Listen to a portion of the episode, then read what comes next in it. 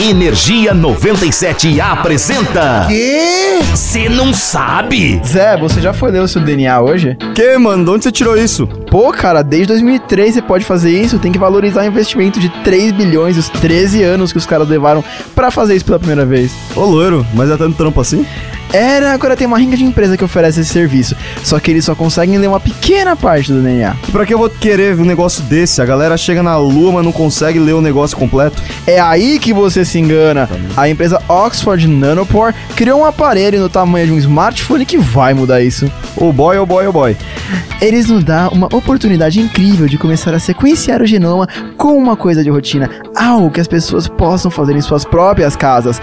Essas são as palavras de Nicholas Lowen, pesquisador da Universidade de Birmingham e um dos criadores. É, essa era a voz dele? Não, mas demotam igual, né? Foca, tem mais coisa sobre isso? Tem!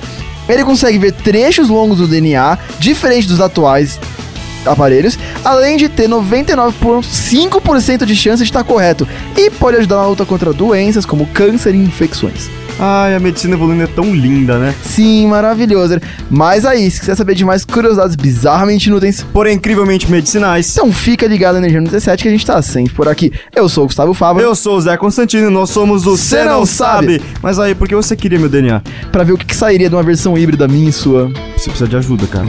Energia 97 apresentou. Ah, já sei! O quê? Você não sabe?